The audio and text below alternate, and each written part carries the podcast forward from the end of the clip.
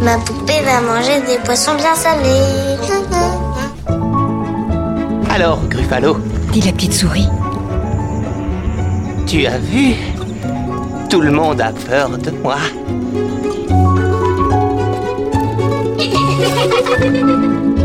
Elle était le dernier d'une famille de bûcherons qui décidèrent de les abandonner dans la forêt. Enfantillage, le rendez-vous des livres pour enfants.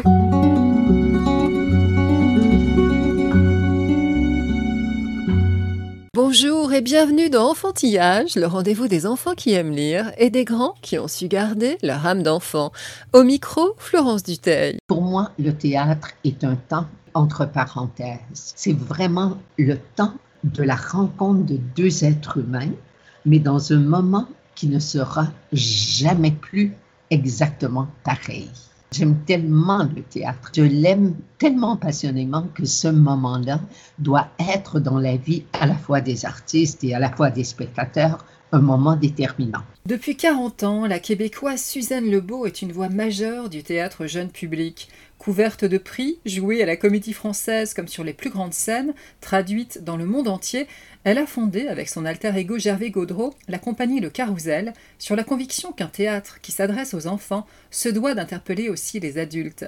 À l'occasion de la réouverture des théâtres, réécoutons les mots si forts et si vrais de la dramaturge canadienne, publiée en France aux éditions théâtrales jeunesse et dans la collection de classiques contemporains recommandée par l'éducation nationale des éditions Mania. Cette passionnée érudite aborde avec force les questions que tout être humain se pose sur la vie et la mort, le bien et le mal, et porte sur les planches les réalités les plus dures, la maladie et le travail des enfants, les enfants soldats, l'inceste, le handicap, créant des moments de théâtre inoubliables.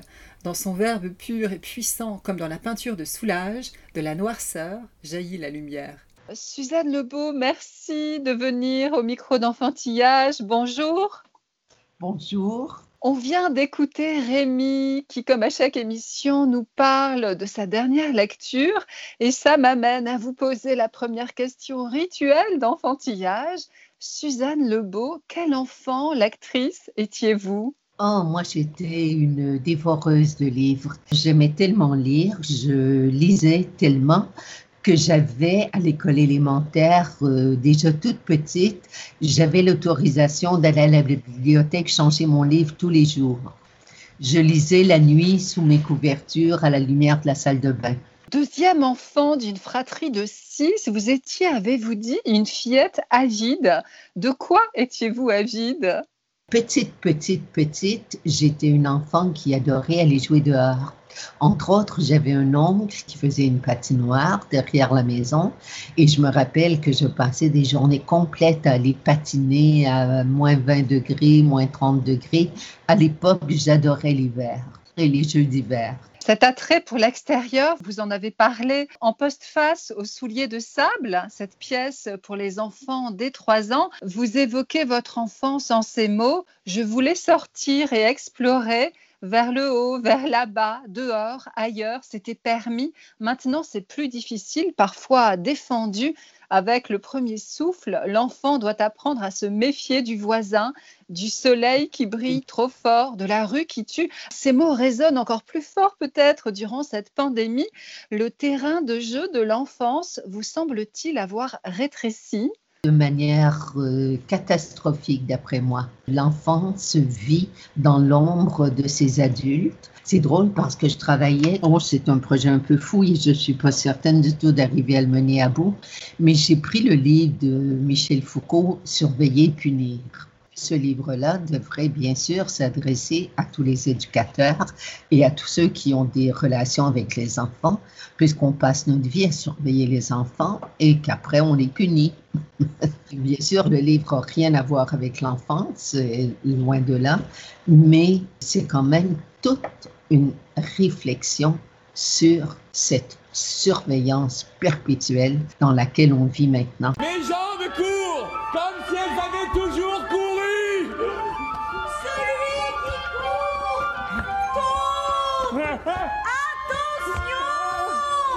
suis tombé, je ne me suis pas fait mal.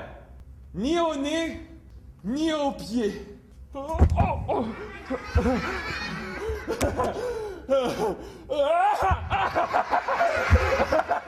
Extrait de Souliers de sable de Suzanne Lebeau par la compagnie Le Carrousel. Vous avez souligné combien la situation des enfants est paradoxale. Ils naissent libres comme tous les êtres humains, mais sans les moyens de cette liberté.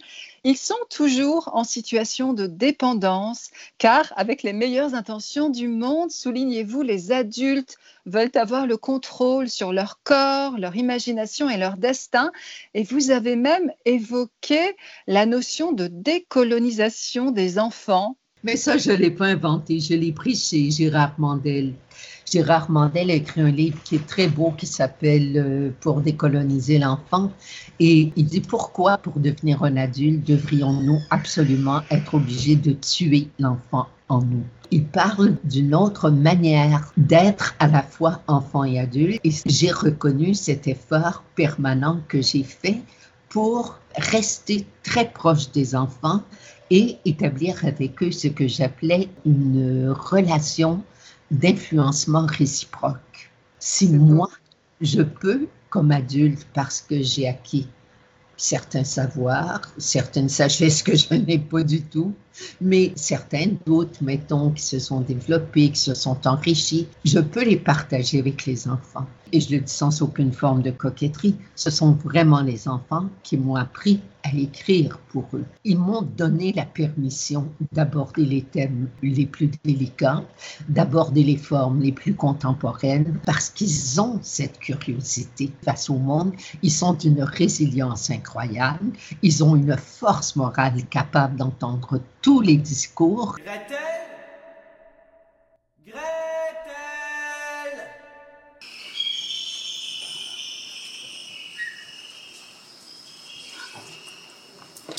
Tous les deux, papa et maman, sur la pointe des pieds, aussitôt que nous nous sommes endormis.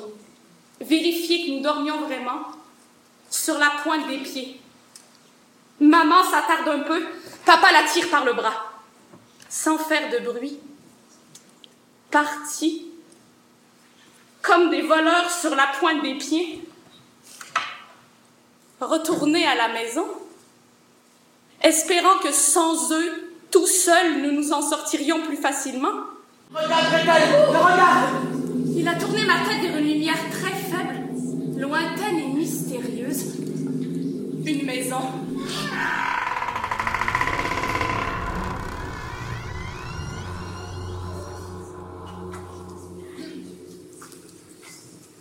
La porte s'est ouverte et une vieille femme. Très vieille et très On méchante. ne peut pas encore dire méchante. Des griffes et de longs cheveux blancs. J'ai perdu toute prudence. Nous, avons faim, madame. Chauffe le four A crié la vieille en poussant si fort que je suis tombée sur le tas de bois sec. Chauffe le four Chauffe pas trop, Gretel La fatigue qui m'envahit. Et la tentation qui surgit. Ah Ah, la tentation La tentation folle de voir rôtir le petit frère comme un poulet sur sa broche pour ne plus jamais, ne plus jamais l'entendre pleurer. Ou dire moi aussi Moi aussi, moi aussi, moi aussi, moi aussi, comme un écho. Fini. Enfin fini l'histoire du petit frère. Fini l'histoire d'Ansel et Gretel. Et que commence enfin l'histoire de Gretel. Extrait de Gretel et Hansel de Suzanne Lebeau par la compagnie Le Carrousel. Vos textes, en général, ne sont pas faciles. Les thèmes que vous traitez ne sont pas faciles puisque vous parlez euh, sans misérabilisme, hein, mais sans complaisance, avec force. Je crois qu'au Québec, on dit à l'os. Vous parlez donc des enfants soldats, des enfants de la rue, du travail des enfants, de l'inceste, du handicap. Vous parlez de la maladie, de la mort d'un enfant. Vous parlez du poids de l'hérédité, du bien et du mal. Et en dépit de la dureté de ces thèmes, c'est la beauté, c'est une sorte de vitalité, d'espoir qui emporte tout. L'écriture se doit, dites-vous, de dire le monde tel qu'il est, jusque dans ses retranchements les moins glorieux. Je veux parler à l'enfant de la vie dans toute sa complexité sans chercher à donner des réponses simples à des questions qui ne le sont pas. On est en plein débat sur la liberté d'expression. Que dire aux enfants? Qu'est-ce que les adultes, et en particulier les créateurs adultes, les auteurs, les artistes, ont le droit de dire? Ont-ils le droit de parler aux enfants de toutes les réalités? Oh, moi, je pense que oui, absolument. Et surtout sans édulcorer, surtout sans moraliser, sans jamais avertir ou dire ça n'arrive pas à tout le monde. Le texte que j'avais écrit sur l'inceste, petite fille dans le noir, tous les adultes me disaient, mais c'est pas possible. Il faut dire aux enfants que ça se produit pas comme ça dans toutes les familles. Bon, on n'a jamais monté ce texte-là, mais on a quand même fait quatre lectures. Et quand on fait des lectures, quand on fait des représentations qu'on appelle expérimentales, moi, je rencontre toujours les enfants immédiatement après la lecture et je vais toujours les rencontrer après dans les classes pour les avoir en plus petits groupes et surtout pour essayer de m'imprégner, de comprendre les traces que laisse un spectacle. Parce que pour moi, le théâtre est un temps qui est entre parenthèses. C'est un temps fabuleux c'est vraiment le temps de la rencontre de deux êtres humains, mais dans un moment qui ne sera jamais plus exactement pareil. J'aime tellement le théâtre, je l'aime passionnément et je l'aime tellement passionnément que ce moment-là doit être dans la vie à la fois des artistes et à la fois des spectateurs un moment déterminant. Les adultes m'avaient mis en garde, m'avaient dit bien sûr, mais te rendu compte, les enfants qui vont rentrer à la maison vont avoir peur des caresses de leurs parents, vont être terriblement traumatisés par ce qu'ils ont vu. Et dans toutes les classes où je suis allée deux ou trois semaines après la lecture, je demandais aux enfants, quand vous êtes rentrés à la maison, est-ce que vous étiez gênés si vos parents vous prenaient dans leurs bras? Les enfants m'ont regardé comme si j'étais une débile profonde. mais voyons, on le sait quand c'est bien, on le sait quand c'est mal, on le sent. On n'est pas fou. Un enfant a ce sixième sens qu'on perd en devenant adulte. La caresse qu'on fait à un enfant, il sent exactement si c'est une caresse de tendresse ou si c'est une caresse qui est vicieuse. Là, on parlait de petite fille dans le noir. Je ne sais pas si on l'avait précisé. Corrigez-moi si la chronologie est mauvaise. Vous étiez comédienne et c'est en 1979 vous avez écrit votre toute première euh, pièce pour les enfants, Une lune entre deux maisons. Non, avant Une lune entre deux maisons, j'ai écrit comme on écrit normalement pour les enfants. C'est-à-dire en choisissant une des deux voies qu'on pense adapter à l'enfance, soit la voie didactique ou la voie d'un monde merveilleux, le monde de Walt Disney, un monde totalement stérile où tout est bien, qui finit bien, tout le monde est heureux, tout le monde est gentil. C'est un Belge que j'aime beaucoup qui disait euh, un monde où riches, pauvres et écureuils se côtoient avec le sourire aucune lutte sociale, aucune tension sociale. Et moi, j'avais choisi la voie didactique. Le tout premier texte s'appelait Tijan voudrait bien se marier. Et dans ce texte-là, j'ouvrais, je donnais une très grande marge d'improvisation aux enfants. C'était ma manière à moi de les inclure, si vous voulez, dans la dramaturgie. L'école, à ce moment-là, était une école qui était extrêmement ouverte sur le monde et qui était à la recherche toujours de nouvelles approches pédagogiques et elle accueillait très, très bien ces expérimentations qu'on faisait avec le théâtre. On jouait dans les écoles, on jouait sur le même plancher que les enfants et les écoles, elles, se refermaient de plus en plus. Donc, j'ai complètement arrêté la participation et tout ce travail que je faisais avec les enfants durant le spectacle, j'ai décidé de le faire avant l'écriture et après l'écriture. Donc, je suis allée travailler avec les enfants pendant des mois et des mois et des mois. Et le premier texte que j'ai écrit, où il n'y a plus de participation, mais il y a encore une ouverture, c'est une lune entre deux maisons. J'avais un fils de trois ans à l'époque et mon fils, je l'amenais voir tout ce qui se faisait. Mais rien n'était conçu pour les enfants de 3-5 ans. Tout était conçu pour les enfants de 5 ans et plus d'âge scolaire. Je les regardais écouter et moi-même, je travaillais en atelier de création libre avec des petits de 3-5 ans. Et donc, essayé d'écrire un texte qui correspondait parfaitement à ce que l'enfant doit découvrir de lui-même, des autres et du monde durant ces deux années tellement importantes de son développement cognitif, émotif, social. Et ça a été le premier texte que j'ai écrit où je dis, je n'écris plus comme un adulte qui regarde un enfant et qui veut partager un savoir, mais je regarde le monde en mettant mon regard à la hauteur du regard de l'enfant. Vous avez non seulement une connaissance intime euh, de l'enfance et de ses ressorts, mais aussi une expertise savante puisque vous avez entrepris de longues études universitaires sur l'enfance. Quel est le sujet de vos recherches doctorales et en quoi cela modifie-t-il votre geste artistique? Je voulais vraiment comprendre comment un auteur qui est un auteur adulte peut entrer dans une véritable relation d'intimité avec un public qui est dans une relation tout à fait inégalitaire. L'adulte auteur devant l'enfant est dans une double position d'autorité parce que les adultes devant les enfants ont toujours raison. Ce sont les adultes qui décident, ce sont les adultes qui critiquent, ce sont les adultes qui achètent, ce sont les adultes qui décident de sortir d'une salle de spectacle. Les adultes sont toujours entre l'auteur et l'enfant. Et l'auteur lui-même est un adulte. Comment moi, comme adulte, je pouvais m'adresser à un public d'enfants? Cette recherche a été très, très, très féconde et m'a permis de comprendre ce que j'appelle le contexte de l'écriture jeune public. Ça nous ramène à Foucault. Oh, bien sûr, ça nous ramène à Foucault, ça nous ramène à Anna Arendt. Le spectateur adulte qui va voir un spectacle suspend sa liberté, le temps d'entendre ce que va dire l'auteur. Et la reprend tout de suite après. L'enfant, non. L'enfant se nourrit de tout ce qu'il reçoit, de tout ce qu'il fréquente, de tout ce qu'il entend, voit, sent, perçoit. Il se nourrit, il se fait, il se fabrique, il grandit avec ça je me rendais compte de mon immense responsabilité très, très, très rapidement.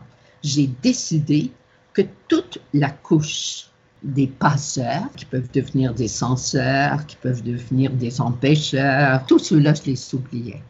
J'ai dit, il faut que je garde deux entités, moi comme auteur et les enfants. Dis-moi maintenant, quel âge tu as eu le 3 décembre dernier?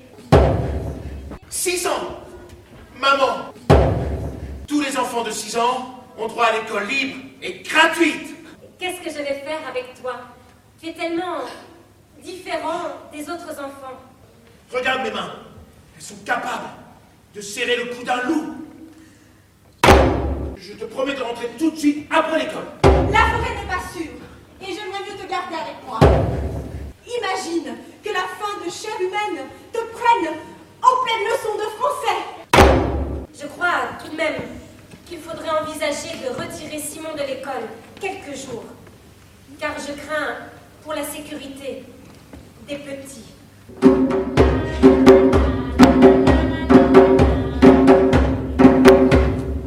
Quand je retournerai à l'école, j'aurai réussi les trois épreuves de la lettre. Extrait de L'Ogrelet de Suzanne Lebeau par la compagnie Les Affamés. L'Ogrelet, je sentais des pulsions de bien et de mal à l'intérieur de moi. Je me disais, je suis une adulte et je me débrouille si mal avec ce que je n'arrive pas à faire et que je veux faire et ce que je ne dois pas faire et que je fais. Comment font les enfants? Comment ils vivent avec ces tensions qui sont à l'intérieur d'eux? Donc, je suis allée les rencontrer. On est allé vers ce qu'on appelait des nuances, des zones grises, des questions existentielles qui n'ont pas de réponse claire. Est-ce que c'est bien? Est-ce que c'est mal?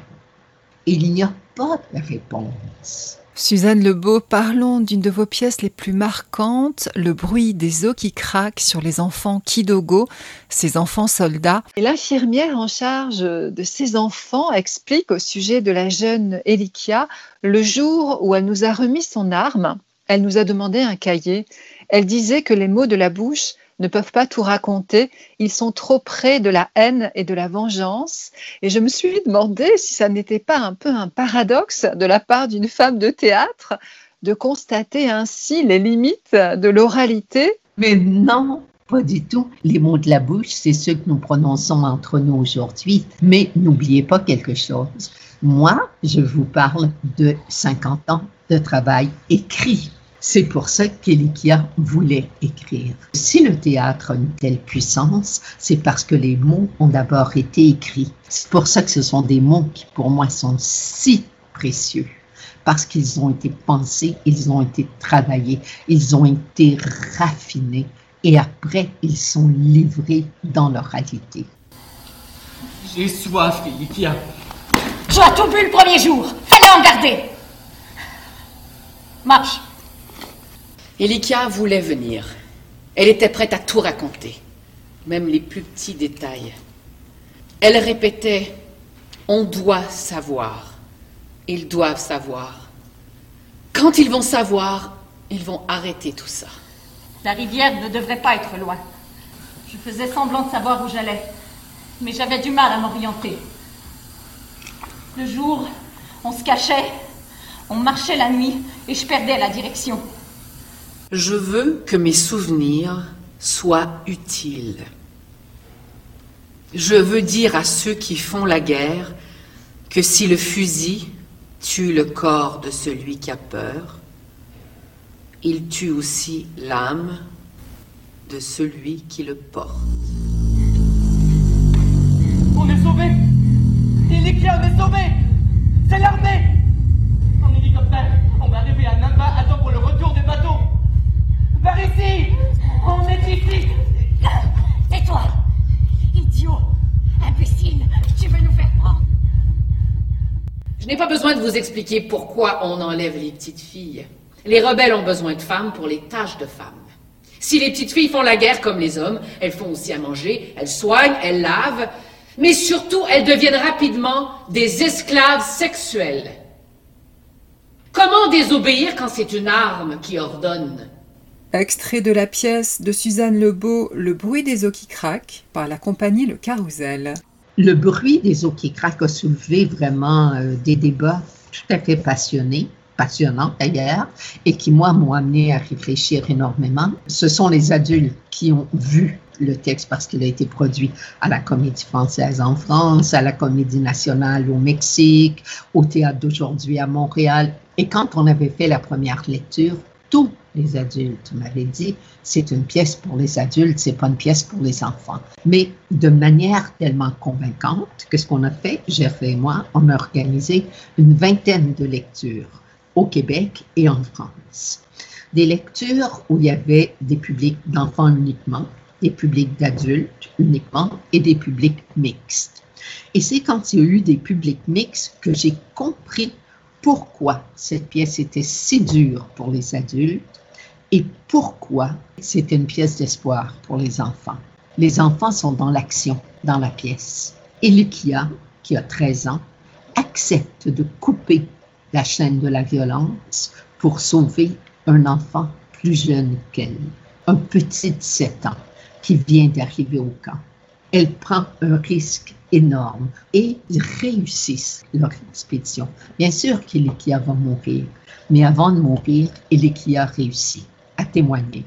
Elle réussit à rester à l'hôpital, à être bien, à trouver une place. Elle réussit à envoyer Joseph à l'école. Je ne sais pas si vous avez remarqué dans mes textes, mais l'école a une place démesurée avec Salvador, c'est ça. Avec le Grelet, c'est ça. Avec Petit Pierre, c'est ça. Toujours le désir d'apprendre. C'est ce qui nous rend plus humains. Et Ilikia, elle a vraiment vécu sa vie. Et ce n'est pas la longueur d'une vie qui en fait l'importance c'est son intensité. Après les réactions des adultes, je me suis dit, ce qui est incroyable, c'est que je touche directement les adultes, mais je les touche dans une forme de culpabilité, d'impuissance, alors que les enfants suivent les enfants. Ils sont en train de réagir à des situations injustes, donc ils se sentent tout puissants. Vous dites qu'aller au théâtre, fait partie de la vie d'un être humain, quel que soit son âge. Ces mots résonnent particulièrement à l'heure où le nombre de salles de spectacle sont fermées en raison de la pandémie. C'est la première chose qu'ils ont fermée.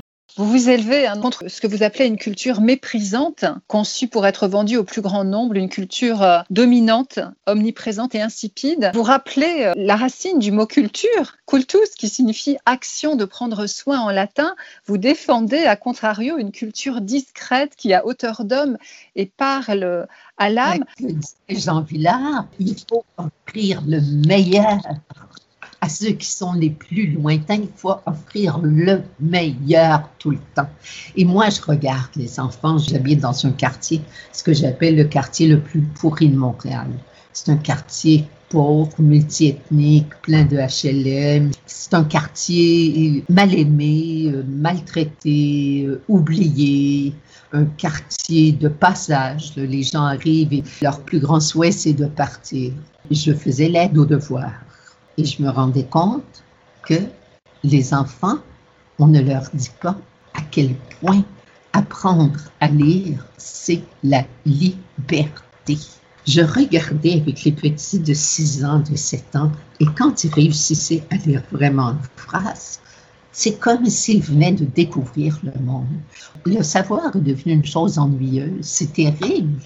L'été avait été délicieux comme jamais. Les petites ne se réveillaient plus la nuit. Le chalet au bord du lac. Un lac tranquille avec une vraie plage pour les enfants.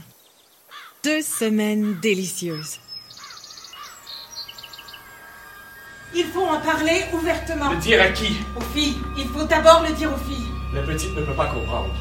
Alice souffre déjà assez, pas question de l'inquiéter davantage. Et la grande se réveille en soir toutes les nuits depuis la rentrée. Les secrets empoisonnent la vie. De toute façon, ils vont le savoir. On a ouvert la porte. On sait tout. La tumeur est maligne. Alice a le cancer. A, B, C, D, E, F, G, H. Si je les laisse seuls tous les quatre, ils ne pourront pas dire le plus important. Il faut du temps. Beaucoup de temps. Pour trouver les bons mots. Et les bons silences. Extrait de Trois petites sœurs de Suzanne Lebeau par la compagnie Le Carrousel. C'est vraiment l'art le plus proche de la vie, c'est le lieu de l'extrême vivacité, l'acuité, la vérité. Et pourtant, pour beaucoup qui ne fréquentent pas les salles de spectacle, hein, qui ne vont pas au théâtre, qui ne lisent pas de théâtre, c'est un art élitiste, hors sol, déconnecté.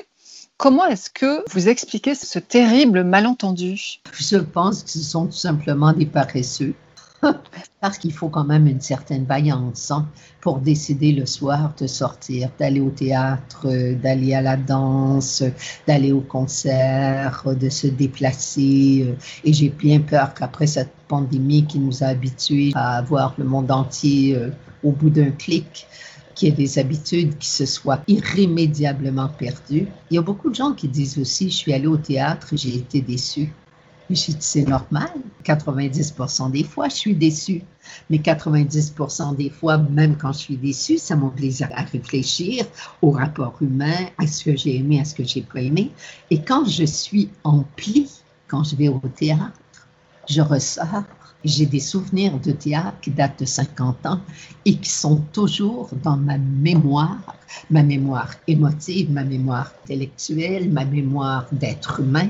Ils sont toujours présent. Il y a des images qui sont impérissables qui viennent du théâtre et qui ne peuvent pas venir d'ailleurs. On connaît le parti pris d'un musée qui, déçu de la réception de ses pièces, a décidé euh, d'écrire du théâtre et de ne pas le représenter. Est-ce que c'est envisageable pour vous que vos textes de théâtre soient seulement lus Oh oui, bien sûr. Pour moi, la lecture, c'est déjà une rencontre parce que la lecture, elle est quand même dépouillée de tout le langage scénographique. Mais je me rends compte que j'ai tout appris et toujours appris à la fois des enfants et des mises en scène de mes pièces.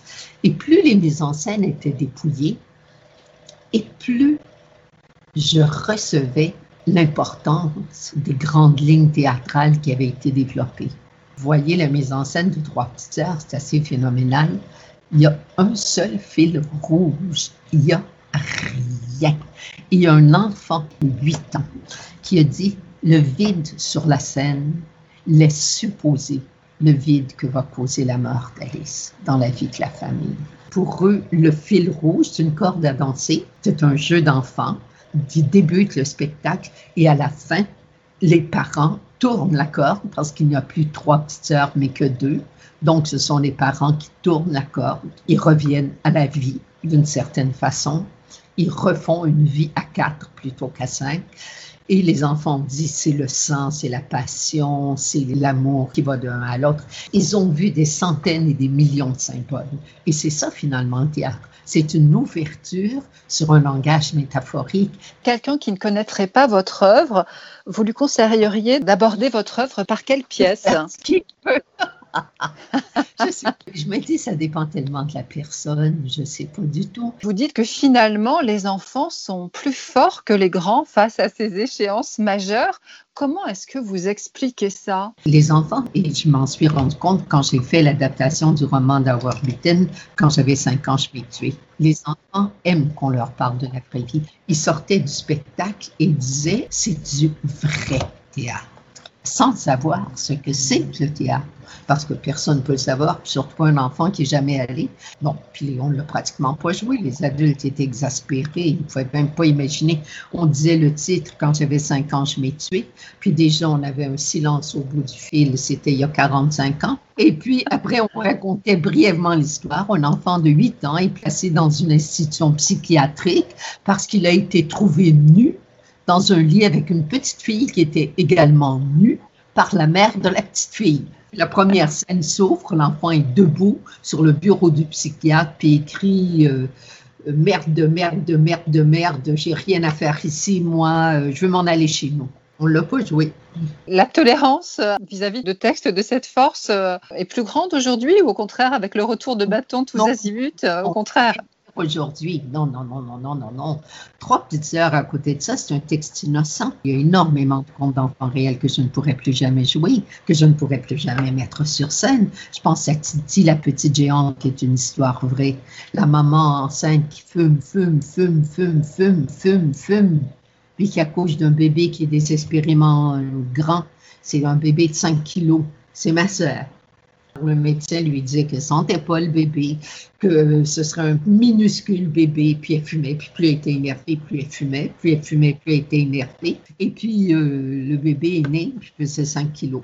C'est la vie. Vous avez enseigné longtemps à l'École nationale de théâtre du Canada et je crois que vous êtes maintenant conseillère auprès de jeunes auteurs. Que leur dites-vous? Je me suis rendu compte d'une chose en enseignant, c'est que j'apprenais moi-même. J'apprenais tout parce que on ne peut transmettre que le doute. C'est seulement le doute qui nous fait écrire. Le doute sur comment écrire, pourquoi écrire, quoi écrire. On ne peut transmettre que le doute et le reste, c'est un chemin qu'on cherche perpétuellement. D'un mot à l'autre, le chemin va se tracer. Parfois, il y a une structure qui s'impose, il y a des choses qui se mettent en place de manière presque magique. Berto Nico appelle ça le moment d'éblouissement. Il y a un moment donné où on sent que tout ce qu'on a envie de dire, tout ce que moi, les enfants m'ont dit et tout ce que j'ai à l'intérieur, ça coïncide. C'est un coup qui est fluide, qui se développe. Quand j'enseignais, je me suis rendu compte très, très vite que le plus important, c'était de défaire tous les préjugés que mes auteurs avaient sur l'enfance. Ils sont arrivés tous à peu près en disant Oh, ça va être facile, on va écrire une petite pièce facile. Je commençais par couvrir la table de livres pour enfants, de tout, des albums, des livres, tout. Et j'ai dit Vous allez faire trois piles. La pile des déchets, la pile des livres bien faits, mais qui sont fabriqués, et la pile des œuvres. Et là, ils étaient saisis parce qu'ils se rendaient compte qu'il y avait des livres de 10 pages qui étaient de très grandes œuvres. Le canard, la tulipe et la mort, c'est un chef-d'œuvre, ce petit livre. Il fallait que je détruise d'abord tous leurs préjugés sur l'enfance. Il y a Françoise Dolto qui le dit très bien, hein, l'intelligence symbolique, elle est étale de la naissance à la mort. Ça se raffine, mais c'est là. Et le pouvoir symbolique des enfants est encore plus grand que celui des adultes, habituellement. Quel est le pire préjugé hein, sur l'enfance? Que l'enfance est légère. Légère et innocente. Merci Suzanne Lebeau d'être venue au micro d'enfantillage. Merci beaucoup. Retrouvez les livres de Tout Nouveau Tout Beau sur le site d'enfantillage. Enfantillage.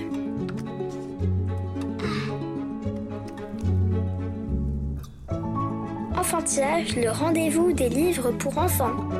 Merci de nous avoir écoutés. Bonne lecture à toutes et à tous et à la prochaine fois.